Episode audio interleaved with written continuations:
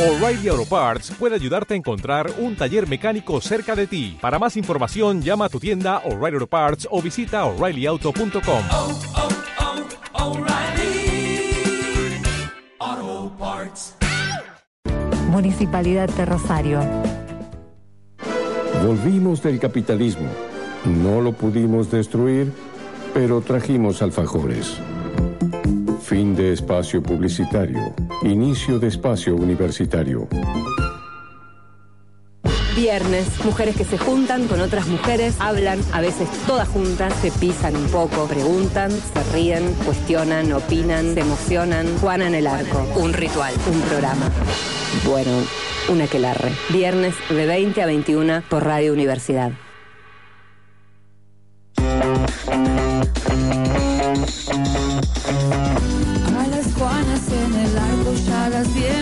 Pasar. Ellas caminando llegan a Radio Universidad, donde cada viernes ellas se van a divertir de 20 a 21. Juana en el arco está aquí. Juana en el arco. Juana en el arco. Juana en el arco. Juana en el arco.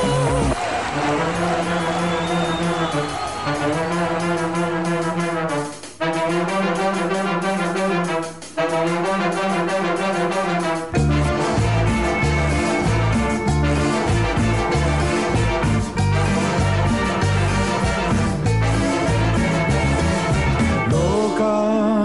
loca, loca, te volviste loca y disparaste frente a mí.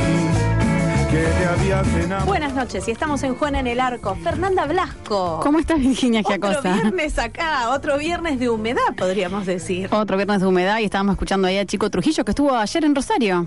¿Qué me contás? Dicen que fue una bomba, una fiesta, alta Sí. fiesta la de los chilenos de Chico Trujillo. Súper, súper interesante. Algunos videitos ahí en redes sociales. La gente se divirtió muchísimo, como cada viernes que nosotros te escuchamos acá. Sexto año y no cambiamos la cortina de apertura del programa. Estamos ahí como encariñadas, demasiado encariñadas con Chico Trujillo, Fernanda Blasco, Virginia Giacosa, Fede Pasos en los controles y nuestra Productora. podemos decir, Ana Gandola y Sonia Tesa, que va a estar saliendo como todos estos viernes, hablando del reporte, no solo de su pierna, porque todos piensan que solo va a hablar de su pierna, no, también va a hablar de lo que pasa en el Congreso en el debate por la legalización del aborto y tenemos sorteos, tenemos un set de Ana Inés Laurenti de cosmética natural estrella de agua. Después vamos a estar contando de qué se trata. Sabemos que hay una crema de enjuague de ortiga, pero te vamos a contar las propiedades y otros productos que conforman el set. Te puedes comunicar al 153-886677 y en las redes sociales.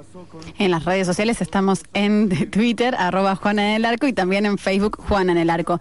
Exactamente. Y Tenemos un programón, Fernanda. un programa ¿Qué me súper interesante, súper, súper interesante porque eh, ¿quién no vio de grande, de chica? Yo me acuerdo que me escapaba de la casa, bueno, de mi casa, la casa materna y paterna, ¿sí? Ya te escapabas de chiquita. Y viva lo de mi abuela, que vivía dos, dos pisos más abajo.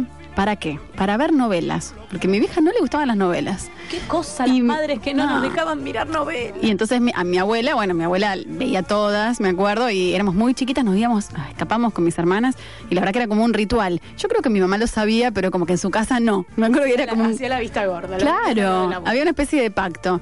Eh, y pensaba eso, pensaba, por ejemplo, primos míos, primas mías que no habían visto novelas cuando eran chiquitas, se volvieron fanáticas de grandes. Y yo ya, no, yo ya estoy. Mi lo mamá tuve de chica. subía a la terraza a tomar sol y yo me quedaba mirando la novela los veranos a la tarde, odiaba tomar sol y me encantaban. Tenía como esa predilección por las novelas que ella justamente tampoco miraba. Así Ah. que bueno, coincidencias en la infancia no, telenovelera. Totalmente. ¿Y. ¿Y por qué estamos hablando hoy de novelas, Virginia? Porque tenemos... sí, nos llegó un libro que lo tenemos acá sobre la mesa que es más que interesante y que tiene que ver con la biografía de, de Alberto Migré. Su autora es Liliana Viola, que también es editora del suplemento Soy de página 12. Y bueno, nos va a estar contando cómo es esto de biografiar, digamos, a, a señor de la televisión. Porque vos te acordás, bueno, se le decía el autor del amor, el padre de la lágrima, el empalagoso, también el señor éxito. Empezaban las telenovelas con el nombre gigante de Alberto Migré. Hay quienes dicen, no tengo precisiones, que estuvo grabando en la ciudad de Rosario una, una novela hace añares, pero, pero bueno, fue el realizador de Piel Naranja, de Rolando Rivas, de Pobre Diabla, de Una Voz en el Teléfono.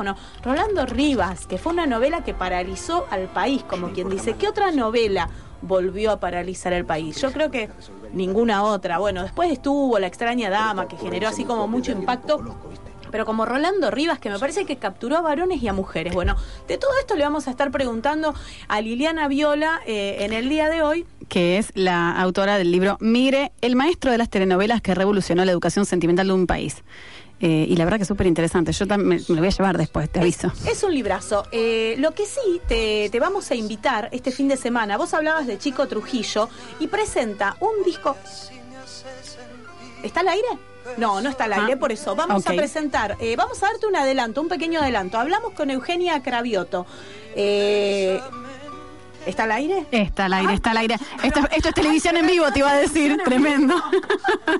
bueno, ahora está- y lo que estamos escuchando de fondo además es un soundtrack de Rolando Rivas Taxista y tenemos ahí como una musiquita y, y- y- y algunas eh, palabritas ahí de fondo. Bueno, Liliana, ¿estás ahí? Sí, estoy acá. Ah, y ahora te enganchamos. Estábamos diciendo, contando un poquito nuestras anécdotas de infancia con, con las novelas y cómo nos escapábamos de las casas familiares eh, para ir a lo de alguna abuela, una tía a, a ver novelas porque eran prohibidas, o, o por lo menos en esa época no era tan común, ahora de- después ya en el prime time, después ya es como que no importó nada eso. Eh, sí, este, creo que una de las características de Migreo, no sé si es por generacional, es que en general el público recuerda haberlas visto en la infancia. Eh, y también haberlas visto escondidas. Me parece que lo que ocurría con las telenovelas de Migré, sobre todo en los 70 a la noche y en los 80 que llegaban a la tarde, es que tenían una carga sensual y e- erótica que, que a los padres los, los asustaba bastante, por eso, por eso echaban a los niños, me parece. Por eso nos escapábamos a verlas igual. No, no hay nada peor que te prohíban algo. No, no, no, absolutamente. Creo que eso, tienen el, el sabor de la, de la situación prohibida. Aparte el tema de los besos, por ejemplo, este, y los amores que eran en general amores bastante prohibidos por, por, este, por razones sociales que valían mucho en ese momento, este, me parece que, eh, que hacía como una especie de Hitchcock, pero un suspenso de la pasión. ¿no? Y entonces nos, nos te- te enganchaba tremendamente, sobre todo a, a los chicos que no teníamos ningún acceso a, a ningún internet ni ninguna posibilidad de un espionaje sensual por otro lado, ¿no? Eso, ¿y cómo fue, cómo fue esto de moldear la cultura o la educación sentimental de, de generaciones, lo de Migre? Eh, bueno, yo creo eso. En principio a mí lo que me parece es que, y, y por esta razón eh, se me ocurrió o quise hacer la biografía de, de Migré, este, porque me parece que, que mi- lo que representan las telenovelas de Migré en gran parte es el gusto femenino o el gusto de las mujeres que tantas veces ha sido eh, despreciado por las mismas espectadoras, ¿no? Siempre se ha considerado la telenovela como Como un género como menor. como un género menor, más más vergonzante todavía. Cuando se habla de Rolando Rivas se dice es la primera novela que conquistó a los hombres, este, como si fuera el gran valor. Ese. Y Migré se reía mucho de eso y decía, bueno, no, en realidad no creo que sea la primera novela que conquistó a los hombres. Es la primera novela que los hombres se atrevieron a decir que miraban porque tenía porque tenía un taxista como protagonista, es decir, era un hombre el protagonista, este y no se llamaba El amor tiene cara de mujer, que eso habría sido tal vez más vergonzante para confesar. Pero mm, creo que la educación sentimental en parte es eso, digamos, no es solo que él la forja, por supuesto que no, que no es él el, el creador de, de la educación sentimental de generaciones, pero sí es el que el que va tomando el pulso durante muchas décadas, porque empieza con radioteatros en la década del 50 y termina con un exitazo que es una voz en el teléfono en los 90, imagínate que son muchas generaciones, donde él va cambiando las tramas, el modo de encarar los amores, se va modernizando, siempre manteniendo éxitos, eh, así que yo creo que es moldear y reflejar este, los deseos, los tabúes, las pulsiones, y, y no sobre todo por lo que mostraba, sino por lo que sentía la gente, esto que vos estabas diciendo, bueno, ¿qué sentíamos niñas y niños cuando mirábamos esa telenovela? Bueno, esos son sentimientos asociados a la familia, a lo amoroso a, y, a la, y a la cultura también, sobre todo a la cultura popular. ¿Y cómo surge esta investigación o esta biografía? Eh, digo, el biógrafo tiene que ser como un poco fanático, seguidor. ¿Te volviste un poco fans al hacerla? ¿Cómo, cómo, cómo te vinculabas con Migré antes de este libro? Eh, no, nunca fui fanática en absoluto y tampoco he despreciado a Migré. Eh, sí, tengo una novela favorita que es Pobre Diabla, que la vi cuando tenía 10 años. este, pero, pero no, no mucho más que eso. Ahora, lo que le pasa al biógrafo después es para internarlo realmente. Eh, cuando empezás a tratar de buscar al personaje, el personaje te va, eh, que lo, lo he buscado con 50, 60 entrevistas o mirando las telenovelas que se pueden volver a ver. Eh, me parece que el que escribe una biografía eh, enloquece en algún momento.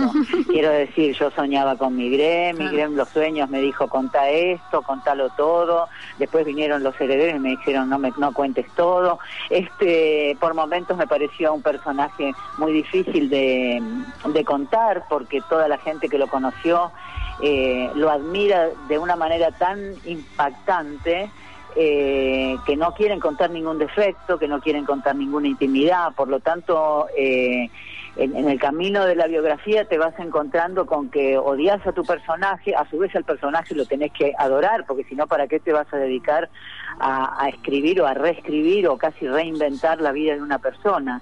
Eh, Qué, qué difícil, ¿no? Qué difícil Sí. porque, digamos, y, y al mismo tiempo, o sea, presentarlo como un ser humano, como alguien más, y al mismo tiempo con, con esta cuestión tan, tan particular que te escuchaba como esta cuestión de las novelas hechas casi eh, una a una, digamos, a mano, eh, muy artesanales, y pensaba en los productos por ahí de hoy, por ejemplo, en Hollywood, que se prueban los finales, que se cambian, que se hace al gusto del público, y estas no, estas eran, cada una era como, eh, un, digamos, muy diferente cada universo.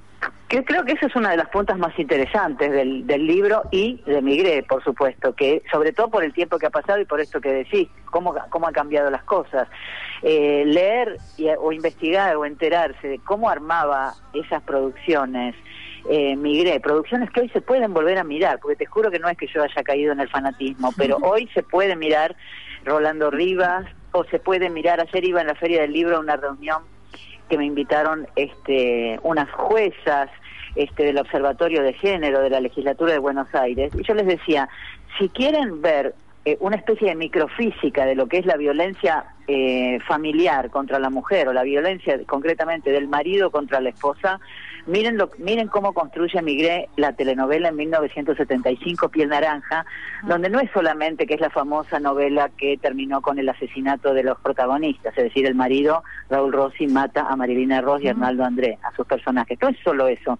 Desde el primer capítulo, Migré está presentando un marido tremendo, amorosísimo, que maltrata y pide perdón, que cuando agarra el volante este, lleva a la familia donde se le canta, este, que cuando va a comprar compra él lo que quiere, que no le gusta la comida que hace la esposa, entonces la reta, que después la lleva a pasear, que después le regala algo. Es decir, eh, es un trabajo realmente antropológico que hace Migré Tal cual. so- este, sobre la violencia de esa heroína. Entonces, mm, me pareció que, o creo que el, al final, después de tanto sufrir, de ver, bueno, a ver cómo construyo este personaje, eh, justamente esto que vos decís, el modo de armar televisión ya es interesante por sí mismo. Claro, es un sello de autor, sí, es, es- es, por lo Y menos- de época, vos pensás que cual. este, no escribía un, el, la- el capítulo que seguía, este, él no lo tenía jamás en mente, era incapaz de hacer una sinopsis. Él, no- él empezaba una novela sin saber cómo iba a terminar, ni siquiera cómo iba a ser el tercer capítulo. ¿Qué es lo que le despertaba a él cómo escribir el siguiente? Bueno, esta música que estamos escuchando, cómo actuaban los actores, qué pasaba en la... Miraba con su papá y su mamá en la casa el capítulo número uno y cuando terminaba escribía el dos. Es decir, era una especie de actor espectadora, ¿viste? Que miraba y decía, ay, yo quiero que le pase esto a Quiero esta más. chica. Claro, claro. Eh, Exactamente. Estamos hablando con Liliana Viola, autora de Migré, el maestro de las telenovelas que revolucionó la educación sentimental de un país. Es un librazo, la verdad que es súper atrapante. Y yo te quería preguntar si vos podías contarnos un poco cómo también en una de las telenovelas se mete, medio colado, el tema del aborto. Y, y cuál es esa frase que vos rescatás en, en- en la investigación que está buenísima. Eh, bueno, te cuento, son dos novelas, que no me acuerdo si en el libro puse la número dos y si es una primicia te lo cuento acá. La primera, a la que vos haces referencia, es rarísima porque es 1972. eh, es Rolando Rivas, esto es algo que nadie recuerda, ¿viste? Todo el mundo recuerda a Solita y Claudio García Satur en Sí. un amor eterno, pero bueno, no fue así. Este, Soledad Silveira se tenía que ir de la novela, entonces Migré este, quería ver qué hacía con, cómo hacía para seguir la historia sin ese personaje. Entonces hace una especie de focus group y les pregunta a amigas, señoras, espectadoras, ¿qué es lo peor que le puede hacer una mujer a un hombre enamorado? Y la respuesta este, mayoritaria fue, bueno, abortar un hijo de él. Así es como migré sin ningún problema. Este, en el- en él lo hace. ¿Esto para qué? Para que la gente odiara al personaje de Soledad Silva y pudiera entrar Nora Carpena. Eh, ahora, no es solamente un aborto que pasa así, que se, que se sugiere. Eh, está en YouTube. Se puede, eh, vemos al, al personaje eh, entrar en una clínica. Es, es un personaje muy rico, por lo tanto tiene una clínica fastuosa con enfermeras y, y obviamente se ve la predecisión de hacer el aborto y después vemos la conclusión cuando Rolando se entera, llora, se enoja y ya no perdonará jamás a ella. Pero la frase a la que se referencia y para ver hasta qué punto migré era muy complejo en el modo de presentar las cosas, es el diálogo que tiene la protagonista antes de la decisión de abortar y su amiga, que es una amiga súper cheta, conservadora, este, y es un personaje bastante gracioso, que le dice, por favor, no, ¿cómo vas a hacer eso? No, eh, lo que más quiere una mujer en la vida es eh, darle un hijo a su, a su hombre. Entonces este personaje, Soledad Silveira, que está destrozada, este, le dice, pero ¿quién dijo eso? Y el otro personaje le contesta, bueno, no sé muy bien si fue Simón de Beauvoir o Mirta Legrand. Eso no es. Eh, con lo cual eh, destruye, de- creo, ¿no es cierto? O, o por lo menos lo podemos ver hoy, Sí. deja destruido eh, completamente el argumento de que una mujer ha nacido para tener este, un Hijo. hijo de... Exacto. Mm. Pero luego me- lo que lo más interesante es que ve, o eso es muy interesante, pero 15 años después, en El hombre que amo, ya estamos en, a finales de la década del 80, vuelve a ocurrir un tema de un aborto. Es Estela Maris Closas con eh, Bermúdez, que es un chico de 17 años enamorada de una profesora de 40. No solo enamorado, sino que ella está embarazada y decide abortar. Y aborta. Eh, lo que ocurre después es que el chico este de 17 años está enojadísimo con, con su amor y la, la mujer sigue enamorada de él y quieren continuar la relación y de hecho adelanto la continúan pero lo interesante de este punto es que se dedica un capítulo entero a que el padre del chico amigos del chico o gente que lo protege eh, argumentan por qué tiene que respetar la decisión que ha tomado esa mujer Eh, eso estamos hablando que todavía no están- estamos luchando por la ley del aborto Argentina Este, 2020, por ejemplo, sería.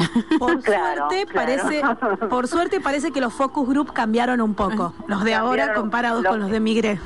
Totalmente, los focus group han cambiado y espero que lo, que lo hagamos notar en el Congreso. Bueno, Liliana, muchísimas gracias por esta comunicación. Eh, te agradecemos mucho el contacto. La verdad que recomendamos mucho lo que es esta biografía porque, como decíamos, es, es más que atrapante. Muchas gracias por, por tanto interés y por haberme llamado. Bueno, te mandamos un beso. Liliana Viola no solo es autora de Migré, el maestro de las telenovelas que revolucionó la educación sentimental de un país, también es editora, como decíamos anteriormente, del suplemento Soy de las 12 y es, la encargada de, de una edición que todos los domingos viene con el diario, que son novelas escritas por, por mujeres, novelas y libros. Está una de las novelas de Gabriela Cabezón Cámara, de Marta Dillon, de Mariana Enríquez. Bueno, Liliana Viola es un poco quien está detrás de, de esa edición. Eh, agradecemos la comunicación. ¿Y qué tenemos para seguir? ¿Vos tenías algo de música, Fernanda Blasco? ¿Alguna recomendación para el fin de semana? Eh, ¿Alguna ¿O te recomendación para el fin de semana? No me estás poniendo, no me estás poniendo ningún brete. noche, El un recital internacional. Totalmente, en Metropolitano viene eh, Erasure. Y te digo, si vos pensás que conocés dos o tres canciones de Erasure, estás equivocado. Poné Erasure en tu playlist de YouTube y vas a encontrar muchísimos temas. Por ejemplo, algunos de los temas que podés escuchar, bueno, ahí empieza empieza a sonar de cancha. Vamos al estadio, empezamos a gritar todos. Eh, creo que va a ser un recital así como para saltar todo el tiempo y sentirse. Con banda telonera también, con mucho power, con mucha energía. Los amigos de Matilda que van a estar abriendo desde las 19, 19.30. Va a ser un recital tempranero. Como para bancar la depre del domingo. Perfecto. Bien arriba, bien arriba. I'll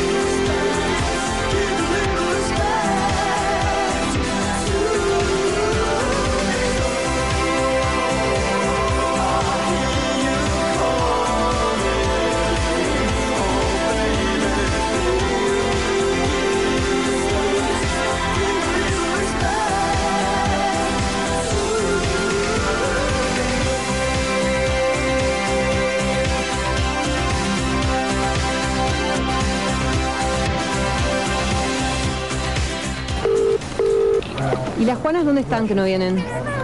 ¿Qué? ¿Se están haciendo ondas rusas? Nah, Juana en el Arco. Un programa con todo puesto en su lugar. Por favor, por favor, só te peço uma semana a mais. Bueno, no, no son de Rusia, son, es- son británicos, es un dúo británico Erasure, pero bueno, no importa, las Juanas hacemos ondas rusas, parece. Eh, tenemos eh, Mensajes, mensajes. ¿o no? Exactamente, tenemos Cecilia que escribe y dice, piel naranja, cómo lloramos con el final, Marilina Ross y Arnaldo André, un grande migré. Uh, justo están hablando de esa, se emocionó en el medio de escuchar la charla. Y también tenemos eh, otra persona que nos escribe, esta es eh, Anita. Anita dice que también se acuerda de ser chiquita y mirar las novelas de Migré y divertirse muchísimo, por lo menos llegó a la distancia ahora, a uno le parecen unos dramones tremendos, pero ¿cuánta, ¿cuántas cuestiones sociales había, había ahí? Bueno, y tenemos para regalarte, tampoco son ondas rusas, pero son los productos naturales, agroecológicos de Ana Inés Laurenti y Cosmética Natural Estrella de Agua. Obs- Obsequiamos un set que explota de cosas naturales para que te No, no explota, no explota. Explota, explota. Tiene shampoo de ortiga, crema de caléndula y jazmín, crema de enjuague de romero y coco y de chapa un protector solar porque algún día va a salir el sol en la ciudad de. Rosario después de tanta lluvia. Vos decís, en algún Somos- momento. Somos personas de fe. El primer anotado es Alberto, 968, que nos escribe y dice que quiere anotarse en el sorteo de Anita. Eh, perfectamente, Ana de Laurenti. Muy bien, ya los tenemos anotado y se siguen anotando también por Facebook. También pueden mandarnos mensajitos al eh, 3413-886677. La que se va a querer anotar, pero no se va a poder No puede. anotar, es quien está del otro lado. Sonia Tesa, te saludamos. Yo les quiero decir una cosa, en un solo programa han hecho mención a dos de mis cuestiones más inconfesables de la infancia. La primera, me escapaba a mi papá, le traje todas, pero todas los, las, este, todos los problemas posibles, ¿no? Eh, Otra que se iba de la casa, Fernanda me Blasco. escapaba a la casa de la vecina para ver una novela que se llamaba Pablo en nuestra piel. Obligué a mi familia a ponerle tres nombres a mi hermano menor que se llama Martín José Pablo. Pobre hermano.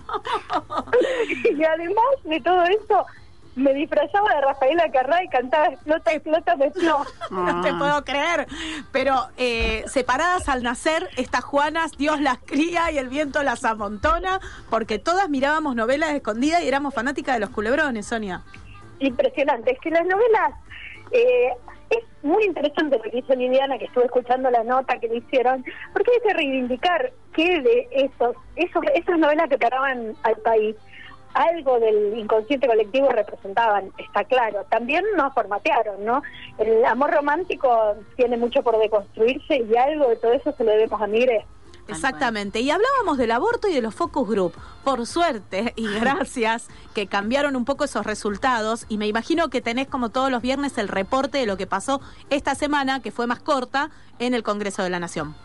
Ayer fue una jornada de nuevo de, de estas estas audiencias informativas donde está el plenario de las cuatro comisiones, legislación general, legislación penal, familia y salud, siempre presididas por Daniel Bovetsky, que es diputado de Cambiemos, pero que es uno de los firmantes del proyecto, y que ha encontrado un dato, un detalle folclórico para hacerse notar.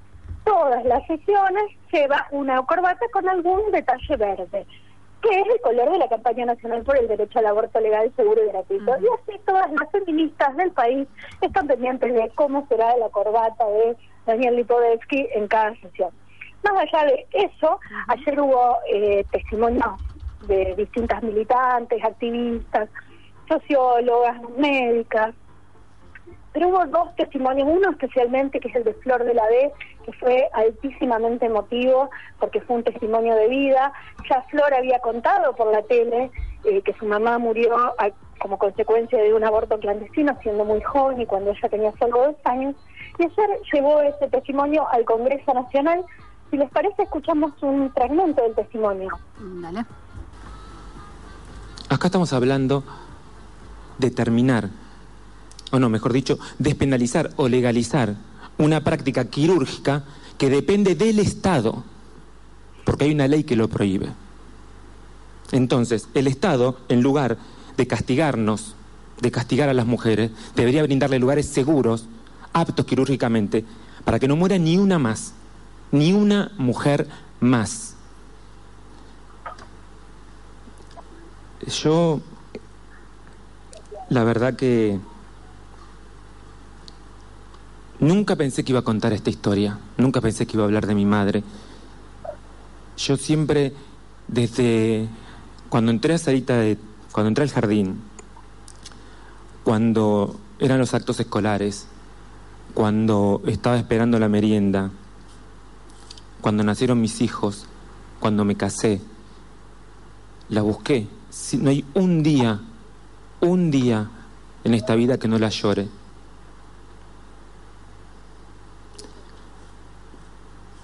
Desde que yo me enteré, estuve buscando la cara del femicida que mató a mi mamá. Buscando, tratando de imaginarme. Y hoy sé quién fue el femicida de mi madre. El femicida de mi madre fue el Estado. La B, la que hablaba era Florencia de la B, entonces en la jornada de ayer en el Congreso, este, este testimonio de alguna manera lo había visibilizado hacía unos días en, en la pantalla de televisión, pero claramente ayer fue conmocionante. Sí, incluso decían en las crónicas periodísticas que había varias diputadas y diputados que no suelen asistir a las comisiones y que se, se acercaron a escucharla. Florencia Trinidad, así fue presentada porque es el nombre de su, su documento, pero todas y todos lo conocemos, la conocemos como Flor de la B.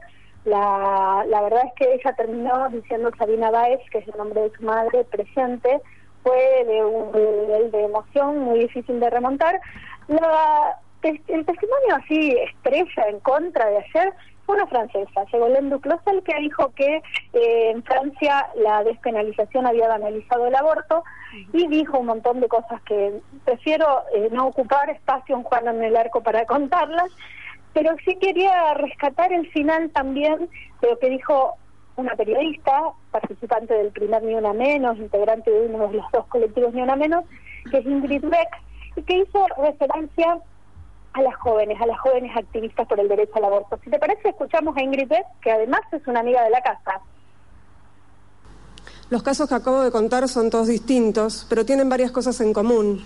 Son historias reales, son historias de mujeres que no pertenecen a sectores vulnerables, que pudieron elegir y que sobrevivieron, porque tuvieron suerte. Son las experiencias de cuatro amigas cercanas que representan las experiencias de miles de mujeres sometidas a estas situaciones. La práctica clandestina nos afecta a todas. Quienes pertenecen a los sectores más vulnerables corren muchos más riesgos. Quienes tenemos más recursos económicos también estamos condenadas a la clandestinidad y al peligro. Laura, Mariela, Sandra y Lucrecia tienen otra cosa en común. Todas son mamás de hijas adolescentes, de hijas que hoy son adolescentes. Y ninguna, ni Sandra, ni Laura, ni Mariela, ni Lucrecia, quiere que su hija pase por una experiencia como la de ellas. Las cuatro son las mamás de esas pibas que todos los martes ponen el cuerpo acá, en la avenida Rivadavia. Ustedes seguramente las ven cuando vienen a trabajar. Son esas chicas que se fabrican artesanalmente los pañuelos de la campaña por el aborto legal. Son esas chicas que están haciendo cambiar de opinión a muchas adultas y a muchos adultos, porque a veces es muy bueno cambiar de opinión. Son ellas las que están llevando adelante esta batalla por la ampliación de derechos, las que les están pidiendo a ustedes, legisladoras y legisladores, que voten por el aborto legal, seguro y gratuito. Muchas de ellas votan el año que viene por primera vez. Escúchenlas. Sus argumentos son muchísimo mejores que los míos. Tenemos muchísimo para aprender de ellas. Ellas no quieren tener suerte, quieren tener derecho. Muchas gracias. Hablaba Ingrid Beck, la periodista, bueno, también integrante del primer Ni Una Menos, como decía Sonia, que estuvo ayer en el Congreso. Pensaba en Luciana Pecker y en esto de la revolución de las hijas, ¿no? Ru- Luciana pasó esta semana por, Por Rosario. por la ciudad. Fernanda Blasco, acá, mi compañera de Juana en el Arco, estuvo en la presentación junto también con con Rita Rita, Segato. Segato. Sí, claro, un, un día de lujo. Fernanda Blasco, Rita Segato, Luciana Pecker, en el orden que las pongan, son interesantes. Bueno, a mí el doctor Poloni todavía no me deja salir, así chicas que... ¿Qué lo pasa con el doctor Poloni? ¿Nos podés explicar, por favor? La semana que viene tendré novedades, por lo menos eso espero. Muy bueno, bien, ya te vamos a tener por acá. Bueno, Sonia, vos tenías otra información que no ocurrió en el Congreso de la Nación, pero sí en la legislatura santafesina. Claro, porque parece que, como siempre, digamos, que después de que haya fracasado en Santa Fe y haya sido exitosa en la Nación, porque desde noviembre tenemos ley de paridad en las elecciones nacionales, ahora parece que, que vamos a tener paridad provincial. Hubo, ayer- hubo este jueves, ayer, una reunión entre la Mesa de Mujeres por la Paridad y el diputado Galassi y otra amiga de la casa, porque se ve que yo estoy destinada a traer amigas de la casa, Majo Jerez, que es de Mala Junta, y, y también de Ni Menos Rosario, estuvo en esa reunión y nos cuenta así cómo es que la paridad va a ser realidad en Santa Fe. El jueves, eh, desde la Mesa por la Paridad, hicimos una convocatoria en la legislatura, ya que, como es de público conocimiento, eh, venimos de haber perdido la media sanción en diputados para la paridad en nuestra provincia, al no haber tenido un desarrollo legislativo en la Cámara de Senadores, y el proyecto fue presentado nuevamente con pedido de preferencia para su tratamiento, y tuvimos una reunión a partir de esta convocatoria con el presidente de, de Asuntos Constitucionales, que es el diputado Rubén Galassi, en donde trabajamos a partir de, que ya hay siete proyectos presentados al respecto de la temática, para seguir discutiendo la necesidad y que se avance efectivamente con la paridad, tanto para los cargos eh, legislativos en toda la provincia, en la composición de los partidos, y ahora se podría empezar a pensar en clave de eh, en la justicia cómo, cómo se implementa a partir de, de la propuesta de los distintos proyectos la paridad de género. En ese sentido, entendemos que, que nuestra convocatoria fue muy positiva porque ya estamos pudiendo anunciar que en la próxima sesión de diputados, que va a ser el 17 de mayo, se volvería a, discutir tanto en, en esta comisión como en el recinto la paridad de género. Hablaba entonces paridad. Majo Jerez, integrante de Mala Junta y también de Ni Una Menos Rosario.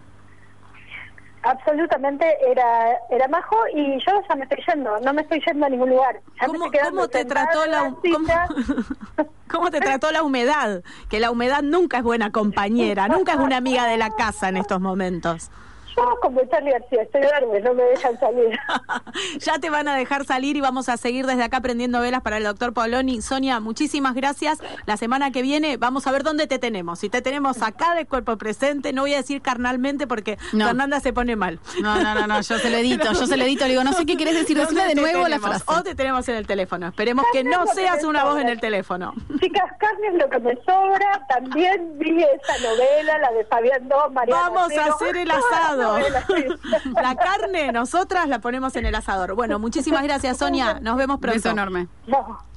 Y te vamos a invitar, te íbamos a invitar en el primer bloque, estábamos ahí, que te invitábamos y que no te invitábamos a escuchar el nuevo material de Mamita Peyote. Runfla Calavera se llama, el título fue tomado de un poema de Enrique Cadícamo y las letras parece que tienen que ver un poco con la vieja Chicago rosarina.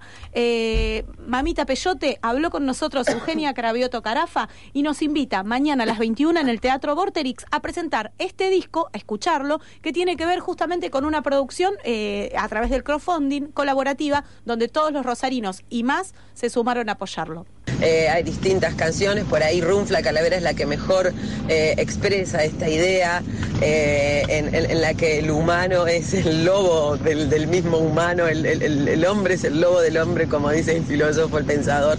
Y, este, y bueno, y un poco van en ese sentido. Los temas que atraviesan este disco son, aparte del amor y del desamor, aparte de eso, que también está mucho en el primer disco, ahora estamos pasando por mensajes que tienen que ver, por ejemplo, como el 1%, que tienen que ver eh, con la distribución, con la enorme desigualdad de riqueza, de la distribución de la riqueza en el mundo. Mm, La, parte de... Como diablito, vamos.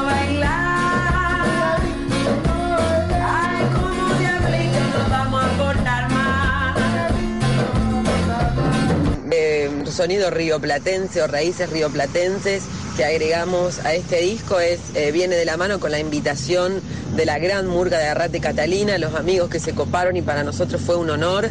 Grabamos con ellos una versión de Diablito que es nuestro corte de difusión y le, le- dio un toque distinto a esta mixtura de géneros eh, que ya es, eh, es, es como una marca registrada de la banda, ¿no? Para que todo aquel que no conoce, Mamita Peyote es un poco de todo. El que va a escuchar Mamita Peyote va a escuchar reggae, rocksteady, funk, ska, ska jazz, gypsy, eh, mm, rock también. Nos pusimos quizá en algunas canciones un poco más rockeros. Como Diablito, vamos a bailar.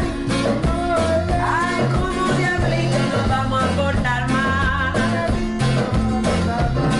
Gracias al financiamiento colectivo, esta nueva herramienta novedosa que, que descubrimos, este, pudimos tener hoy con nosotros este segundo material de estudio.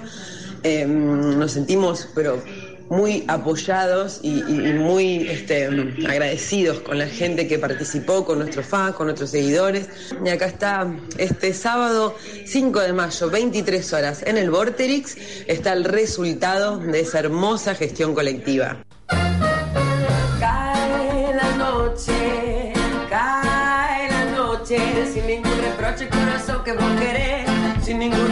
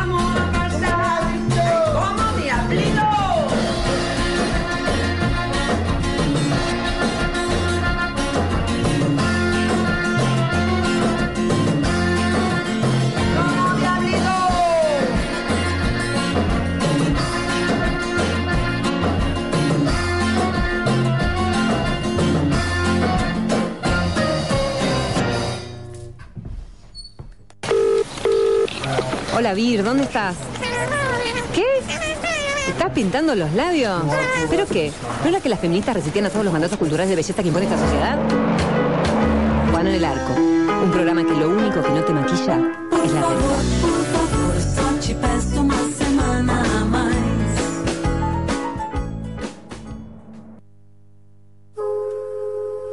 Y como siempre nos reímos y agradecemos a quienes están detrás de esta artística. Totalmente. Bueno, Flor San Filippo, que es la voz que escuchamos, una genia total. Lisandro Machaín editó Los Copetes. Un genio como- total. Un genio total. Como cada año de Juan en el Y Arco. como le encanta que le diga un Juano más. Le encanta que le diga Ah, eso. pero no sabía. Me pasa una factura cada vez que le digo eso, pero no importa. Le agradecemos y es algo re lindo que te digan eso. Siempre nos reímos con la copetería de este año. Ya te vamos a preparar el tuyo, Fernanda. ¿Estás viniendo muy seguido? ¿Cómo no, tenés tu copete? No tengo mi propio copete. Bueno, no importa, puedo sobrevivir. Chicas, me anoto para el sorteo, nos dice el 6676. Hola Juanas, me apunto para el sorteo, nos dice Ana. Desde el depósito del supermercado La Sandro, las estamos escuchando y creemos que es muy de mina reivindicar a Alberto Migre, pero hay alguien, Violeta, que nos dice muy bueno el tema de hoy.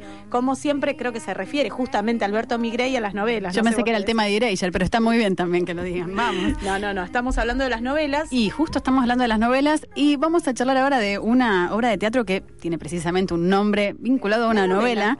No estamos hablando de Cuna de Lobos. Tenemos acá eh, en piso a Maru Lorenzo. Muchas gracias por haber venido hasta acá, eh, que es quien escribió y dirigió. Eh, está escribiendo, digamos, escribió y está dirigiendo, vamos a ponerlo bien, porque eh, digamos, estamos ahora en mayo y en junio en esta obra, en el Cultural de Abajo, en Entre Ríos al 500. ¿Por qué Cuna de Lobos? Y veníamos charlando justo eso en la previa, digamos, a- acá la nota, eh, hablando justo de novelas.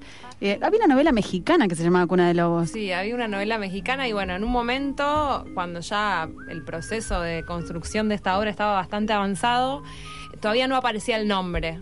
Aparecían diferentes opciones y una de las chicas tira esta opción de Cuna de Lobos. Yo no recordaba esa novela, en mi casa no la veía. Era yo tremenda, tampoco. yo la vi, fue, era tremenda, dejó una marca. El, el nombre Cuna de Lobos cerraba por todos los lugares. Entonces, eh, tiene mucha relación con la, con, con la obra también.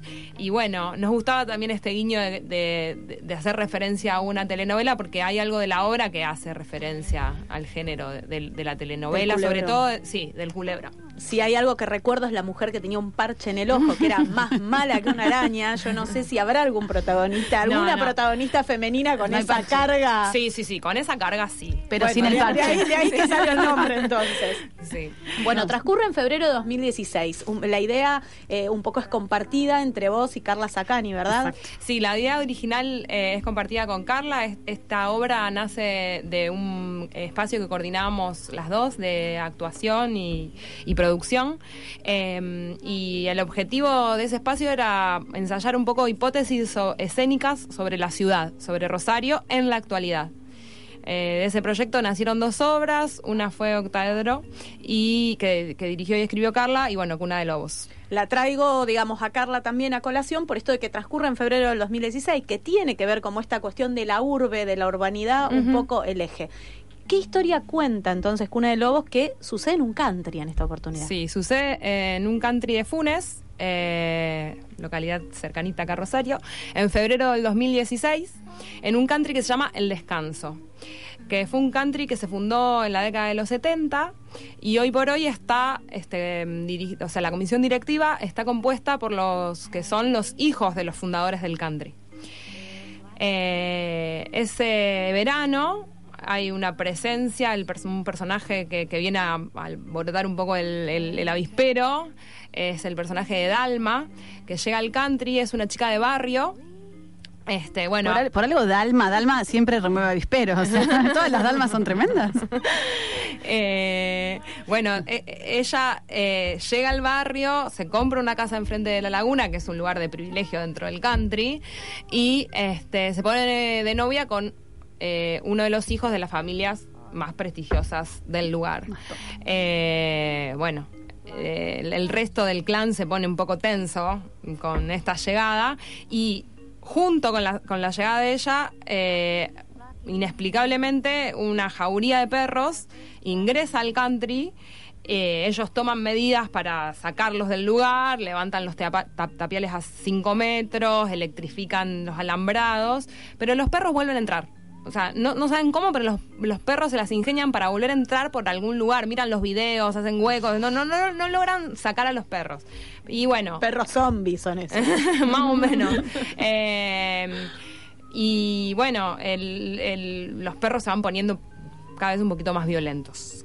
A medida que avanza la trama de, de la historia... Que también se va poniendo intensa. Se va poniendo intensa la lo, lo que sucede y, bueno, los, los perros a su vez. Vos traías el ejemplo de Octaedro, digamos, como, como un poco el, el origen también de estas dos producciones, o por lo menos la empatía en estas dos producciones, y pienso en lo político y en la carga política que, que ha tenido Octaedro, cómo aparece acá reflejada en esta, en esta obra. Bueno, eh, un interés particular mío tenía que ver con poner eh, en escena algo de lo que yo venía eh, viendo que, que estaba sucediendo y que a la vez me costaba tanto digerir, que tenía que ver con con la legitimación de cierto discurso que yo creía que, que, bueno, que ya no, no, no, está, no, no, no, se iba a habilitar más, digamos. Eh, un discurso de derecha que cada vez se legitimaba más socialmente. Bueno, al tener un gobierno que, legitimaba ese discurso, el- en la gente empezó a aparecer cada vez más. Si bien, bueno, uno siempre supo que existía, digamos, que estaba ahí, pero eh, a mí por, por lo menos me, me sentí como muy abrumada en ese momento. Termino de escribir la obra eh, cuando desaparece Santiago Maldonado y yo creo que en, al- en- en- en algún sentido este, hay, hay algo en la obra de querer tramitar algo de lo que venía pasando. No solamente esto, ¿no? El, tema de- del, discurso de derecha que, bueno, está sostenido por todos los, personajes. Nos, hemos tomado como en la- en la- con- de las máximas de, de- de los prejuicios eh, que se escuchan, ¿no? Que digo, no, no, no, solamente en el sector de la clase alta, ¿no? En, otros sectores. De hecho, Dalma, el personaje de, Dalma es un una chica de barrio que también tiene un discurso de derecha, digamos. Entonces, hemos tomado como ciertas máximas para empezar a trabajar. Hay una cosa ahí, pienso que yo, se me vienen los 90, se Sí. me viene la figura del nuevo rico, digamos, Sí. quizás en esta, en esta dalma. Los perros como perros, animales, pero también como personas. Hay, hay un poco de. Sí, de ese hay un juego. simbolismo con, con- con el perro que uno, en realidad no es un simbolismo eh, directo, digamos, no es que los perros significan, sino que vienen a representar varias cuestiones. Lo distinto por lo menos, Sí. Sí, sí, lo que hay que expulsar, lo que hay que el- eliminar, lo que hay que hacer desaparecer del mapa, digamos, a como dé lugar. Bueno, estrenan mañana. ¿Quiénes son los que conforman parte de, de este equipo que es bastante... eh, Somos un montón.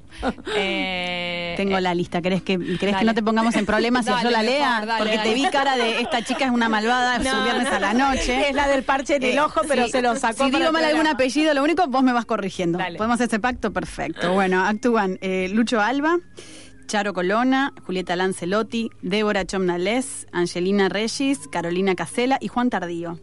Eh, bueno, estamos, con Maru Lorenzo, que además de idea original eh, y es que haberla escrito, también la dirige. Eh, y tenemos después, bueno, una, pero un- una cantidad de gente que da una mano desde producción, música, diseño, escenografía, digamos, es. Está todo bastante cuidado, digamos, no, no estamos hablando con gente Sí. improvisada. Y acá mismo en el piso le tenemos a Marcos Tour, que es el asistente de dirección, que es el que me ha salvado de tantas, y diseñó las luces y el sonido, que tiene la verdad que la obra eh, un, un diseño de sonido muy minucioso. Eh, todo en la obra es bastante complejo porque tiene una apuesta bastante compleja. Los lugares son, eh, eh, eh, las escenas son en lugares diferentes, en interiores de las casas, en, en exteriores del mismo country, el clubhouse, la pileta. Entonces, bueno, es todo como bastante complejo. Te voy a hacer la pregunta creo más difícil, más difícil que la del equipo técnico y que conforma la obra. ¿Cómo se sostiene un equipo así hoy en una época tan complicada, digamos, un equipo de teatro de estas características? ¿Cómo, cómo la van remando, digamos? Todavía no arrancaron, arrancan mañana. Pero, bueno, No, por lo pero- menos mañana salen a escena, ya vienen laburando hace un montón. Pero te puedo decir que el equipo de Cuna de Lobos, eh, no lo digo porque justo estoy haciendo una nota, es un equipo fabuloso. Hay muy buena onda, muchas ganas, eh, mucho deseo, realmente, digamos, se siente eso. Que, Los que- mueve el deseo, sí, digamos. Sí, sí, sí, hay mucha pasión y bueno, no hay, no hay otra que, que eso, que la paciencia, que el escucharnos, que el tenernos eh, pa- paciencia. Digo, en las grupalidades siempre aparecen cosas que con las que uno tiene que lidiar de uno mismo, de los otros y, y creo que que la que va es eso, es la paciencia, pero también es toda gente muy laburante, en los ensayos, en, siempre como mucha predisposición eh, a veces es así, con los grupos es como que sucede la magia. Vos decís, este grupo funciona, fluye, fluye, fluye, fluye. O sea, no hay nada que se trabe. Siempre eh, jodemos últimamente porque las cosas eh, que, por ahí podrían trabarse no, no, se destraban. Este, el secreto, la verdad, es que no sé bien cuál es. Eh, hay, hay, hay, algo, de, a veces que en algunos grupos uno pone lo mejor, pero bueno. Eh, sí a veces fluye, en, a veces no. En Cuna de Lobos realmente fluye y toda la gente que laburó para la obra puso la mejor, tuvo una buena onda bárbara, este, trabajó realmente desde, eh, por ahí no había plata o, la plata no en el momento que, se estaba haciendo, realizando el trabajo y, y pusieron la mejor igual, con el mismo compromiso que si hubiesen trabajado este, por, por, lo que realmente valía el, el, trabajo. ¿Ganaron alguna convocatoria? ¿Tienen apoyo del Instituto Nacional del Teatro? ¿Existe todavía el Instituto Nacional del Teatro? Existe el Instituto Nacional del Teatro, pero todavía no sabemos. Presentamos tres subsidios ya y estamos a la espera. Ojalá, ojalá. Estamos prendiendo vela, cruzando los dedos, porque nos vendría muy bien la plata, por supuesto. Todos, todos actos de fe. Bueno, recordamos, Cuna, de, de Lobos, escrita y dirigida por Maru Lorenzo, sábados de mayo y de junio a las 20 horas en el Cultural de Abajo, entre Ríos 579. Las reservas las podés hacer al 156056172. Y nosotros estábamos, bueno chicos, muchas gracias por muchas venir. Gracias. Se quedan acá hasta el final, que ya. Que ya, es el final. Está no tienen forma. Muchísima gente anotada por los productos de Estrella del Agua. ¿Quién se lleva? escribana el premio del, del, set que teníamos, protector solar para cuando alguna vez salga el sol en la ciudad de Rosario, también crema de caléndula y jazmín, eh, creo que había un shampoo de ortiga y un, o un enjuague de ortiga y un shampoo de romero y algo más. Te voy a citar, es el paquete explosivo de Estrellas del Agua. eh, se lo ganó Violeta, que termina el DNI en 527. Violeta, Violeta 527, entonces venís el viernes que viene, Urquiza 2050, y te llevas el paquetón que nos dejó Ana Inés Laurenti. Y vos tenías un tema musical, yo te diría que lo vayas buscando, ese que Yo lo tengo, vos pensás que yo soy una improvisada, ah, yo lo tengo. Sos, vos sos como este equipazo de Cuna de Lobos, vos no sos ninguna, caída de, de, paracaídas. No, y estamos, eh, me parece que es un viernes retro, porque pusimos música de Alberto Migré, después tiramos un Erasure. Mamita Peyote nos levantó un poquito así como más el, el tema, una cuestión de actualidad, pero sí, vamos a agradecer a todos los que hacen posible el programa. Agradecemos a todos los que hacen posible el programa, Maru Lorenzo, Marco por haber venido, Liliana Viola que salió al comienzo, Fernanda Blasco, te voy a extrañar. Pero Sonia Tesa va a volver. Yo volveré y seré millones y millones de reemplazos. que la pusimos de productora, aunque se resiste a ser la Pero productora. le sale tan bien. Fede Pasos en los controles, Sonia Tesa eh, haciendo el mejor reporte que podemos tener desde su casa, pero yo sé que quiere volver y por eso el doctor Paoloni tiene casi una columna en este programa, lo nombramos todos los viernes viernes, no sé si vos te diste cuenta, sí, para que la libere a Sonia Tesa. Y bueno, volvemos el viernes que viene, vamos a ver de qué forma con la comunicación con ella, Virginia Giacosa quien les habla, y creo que no me olvido de nada. No te olvidas de nada, salvo de decir que nos vamos con un tema súper, súper, súper nuevo. ¿eh? Los dejamos ahí.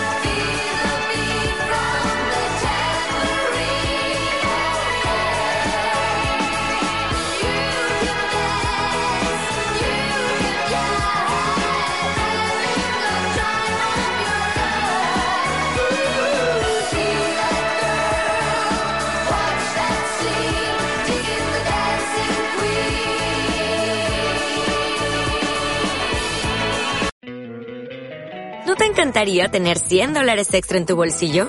Haz que un experto bilingüe de TurboTax declare tus impuestos para el 31 de marzo y obtén 100 dólares de vuelta al instante. Porque no importa cuáles hayan sido tus logros del año pasado, TurboTax hace que cuenten. Obtén 100 dólares de vuelta y tus impuestos con 100% de precisión. Solo con Intuit TurboTax. Debes declarar para el 31 de marzo. Crédito solo aplicable al costo de la presentación federal con TurboTax Full Service. Oferta sujeta a cambios o cancelación en cualquier momento.